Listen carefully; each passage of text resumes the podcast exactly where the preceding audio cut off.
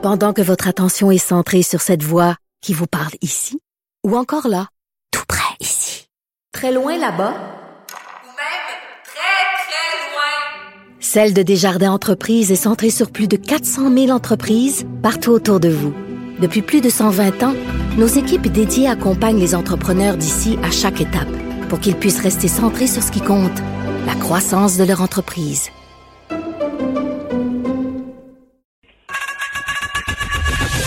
Geneviève Peterson. Une animatrice pas comme les autres. Cube Radio. Madeleine Pilote-Côté est là. Madeleine, salut. Allô Geneviève. Je suis tellement contente de rencontrer une alliée qui trouve elle aussi que le passeport vaccinal c'est une fausse bonne idée. On n'est on est pas beaucoup dans notre gang, faut qu'on se le dise. Non, euh, vraiment pas beaucoup. J'ai fait un sondage euh, sur Instagram aujourd'hui. Là, on peut euh, donner l'option de répondre oui ou non. Ouais. Puis j'ai juste demandé la question un passeport vaccinal, point d'interrogation.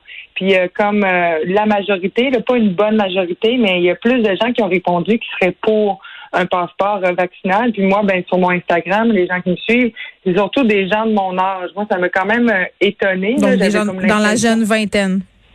Oui, exact. J'avais l'impression que, que peut-être les, les gens de ma génération allaient être un peu réticents à cette idée-là, un peu comme je le suis moi.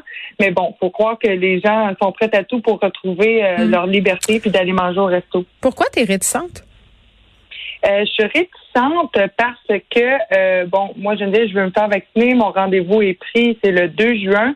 Mais euh, je, je comprends qu'il y a des gens, pour une raison ou pour une autre, je suis pas là pour investiguer pourquoi, euh, qui ne veulent pas se faire vacciner. Et euh, je pense que c'est un droit. En fait, c'est un droit. Au Québec, on n'est pas obligé de se faire vacciner. Et je pense vraiment qu'il faut respecter cela. Un, un passeport vaccinal, ce que ça fait, ben, c'est indirectement ça oblige les gens à se faire euh, vacciner parce qu'après, ils ne pourront pas profiter de cette vie euh, quasi Ouais. normale. Ben, c'est-à-dire c'est créer deux classes de citoyens. Ben c'est ça, aller au cinéma, aller au resto, euh, aller euh, dans un concert. Ben si on peut pas faire ça parce qu'on n'est pas vacciné, ben c'est comme si, si on obligeait ces personnes-là à, à Ouais.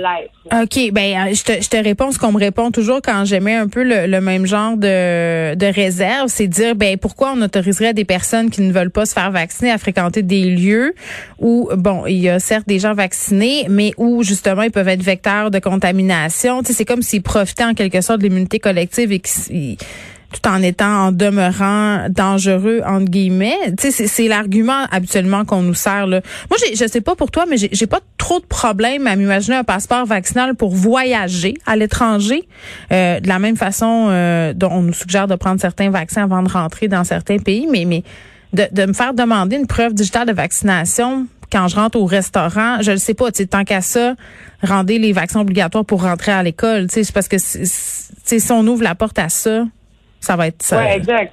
C'est ça, si on, on crée une brèche, ben il va sûrement avoir des précédents en pandémie. Euh, c'est une drôle de situation. Ça fait longtemps qu'on est là-dedans Mhm. et on s'habitue rapidement aux, aux mesures. C'est comme juste le couvre-feu. Mais ça fait euh, plus de quatre mois qu'on est là-dedans. C'est, comment dire, ça, ça a peut-être aidé la baisse des cas. On est pas, c'est résilient. pas encore prouvé, mais on est résilient et on s'habitue. Donc moi, ce que j'ai peur, c'est que le passeport vaccinal, ça donne pas grand, que s'il est implanté, qu'il donne pas grand-chose, puis qu'on s'habitue parce qu'il y en a pas nécessairement de fin. S'il faut se faire vacciner chaque année parce que le, le vaccin est plus efficace ou qu'il y a des nouveaux variants ou Mm. parce que il faut, euh, faut, faut avoir euh, notre vaccin chaque année, ben est-ce qu'il va falloir garder le, le passeport vaccinal? J'attends qu'il ne faille plus se faire vacciner? Tu sais, c'est, c'est toutes des questions que si on, on l'implante là, ben après, ça va être, j'ai l'impression, dur de l'enlever. C'est pourquoi le gouvernement doit vraiment se poser des bonnes questions. C'est vraiment important. Puis aussi, c'est comme je trouve, Geneviève, d'inventer un problème où il n'y en a pas nécessairement. Si on regarde les chiffres, là, euh, la, la population est vraiment euh, encline à se faire vacciner. C'est vrai. Il y a plus de 50 des adultes québécois qui ont, qui ont reçu une première dose. Euh, les gens prennent leur rendez-vous. Donc, il faudrait attendre, là, si on veut vraiment inciter les gens à se faire vacciner par le biais d'un passeport vaccinal, il faudrait attendre de, de voir si effectivement les gens ne vont pas se présenter au rendez-vous. Moi, de ce que je constate, de- des données qu'on voit, de- des prédictions et tout, les gens vont être au rendez-vous. On va l'avoir, notre immunité collective. Donc, de, de répondre à un problème qui n'existe pas avec un passeport vaccinal, ben, je trouve que c'est un peu trop intense. Ouais, bon, euh, moi non plus, je suis pas très chaud chaud à l'idée, mais tu vois, tu me parlais de résilience tantôt, je me fais lentement à l'idée. c'est, c'est, c'est quand même ça qui se Ben, passe. c'est ça, tu sais, Geneviève, nous, euh, toi, t'es vacciné, moi, je vais être vacciné. Ouais. Euh, sincèrement, ça change pas grand-chose. Rendu là, je m'en fous. Là. Mettez-moi la preuve dans mon cellulaire, puis je la montrerai. Mais c'est la, moi, c'est le principe. Là. J'avais certaines réserves euh, parce que bon, il y a toutes sortes de, de questions éthiques euh, qu'il faut pas oublier là-dedans aussi, là, parce qu'on veut justement accéder le plus rapidement possible à des avantages. Là, je trouve que ça fait très Black Mirror comme façon de fonctionner en société. Ok, tu voulais me parler du euh, languishing et flourishing? C'est quoi ça? Euh, des, des concepts étudiés par un chercheur euh, d'Harvard. Oui, c'est vraiment intéressant. J'apprenais ça dans le 24 heures euh, il y a quelques jours, un Ouais. article d'Anne-Sophie Roy. Euh, vraiment intéressant parce que euh, c'est deux états d'esprit. Donc, le languishing, en Oui. français, c'est la langueur. Ah, j'aime ça, ok. On je pense qu'on l'a tous et toutes vécu en pandémie, là, cette espèce de sentiment d'indifférence, euh, tu sais, quasiment de l'épuisement, peut s'apparenter à de la dépression aussi. Tu sais, Ouais, ce être un écrevisse. Oui, oui, c'est Oui, être un écrevisse. Moi, je, mon totem pendant la pandémie, c'était l'écrevisse. Je me sentais comme une écrevisse. Ben c'est ça, on se sentait vide. euh, tu sais, on est tous et toutes passés par là, Ouais. euh, moi y compris. Et le contraire de ça, c'est le flourishing. Donc en français, la floraison qu'on appelle. Donc c'est étudié à Harvard et ça, c'est l'atteinte d'un équilibre entre la santé physique, mentale et émotionnelle. Donc ce qu'on vit tous. Ce que je remarque là, c'est que euh, les, les gens de mon âge, dans la vingtaine, on n'a pas le goût d'être riche dans vie, dans vie, on a le goût d'être équilibré. C'est vraiment Ah, ouais. ça le, le but de la vie. Puis c'est ce que, Ouais, l'étude d'Harvard euh, démontre aussi que que le but des humains, dans le fond, c'est d'être équilibré, là, pas d'être le plus riche. Oui, mais la fille le de Lucam, elle veut être riche, Madeleine. Il y en a des jeunes qui veulent être riches, non?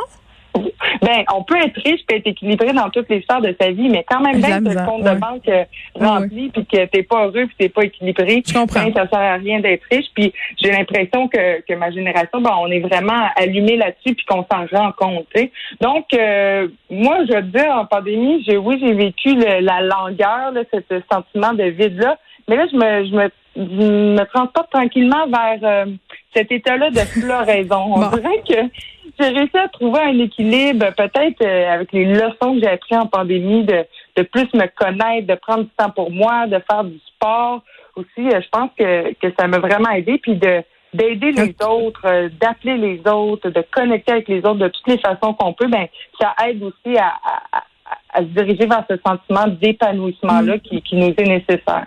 Est-ce que euh, tu penses être capable de conserver toutes ces bonnes habitudes de floraison après au- après le retour à la normale? Parce que c'est ça qui va nous guetter aussi, hein? Parce que là, on est plein de bonnes intentions, mais ça va finir tout ça, là. Ben oui, on est comme guéri de notre faux mot, de notre Oui. peur de manquer quelque chose. On est guéri de, de, de, de ci, de ça. On a du temps pour faire du sport. On peut aller promener le chien pendant des heures. Mm. Mais euh, c'est c'est vrai que c'est difficile là. Tu sais, on, moi j'ai plus d'occasion d'aller au parc avec les amis, de ci, de ça, mais je me fais vraiment, euh, euh, je, je m'oblige à à prendre des moments pour moi parce que je Mm. sais que j'en ai besoin. Puis Ouais. avant, je disais, moi, j'étais toujours avec les amis. Puis là, ben, j'essaie de, Ouais. de, de garder cet équilibre-là. Ben, il faudra voir si les résolutions de la pandémie euh, deviennent l'équivalent des résolutions du jour de l'an, Madeleine. Merci beaucoup de nous avoir parlé. Bonne journée.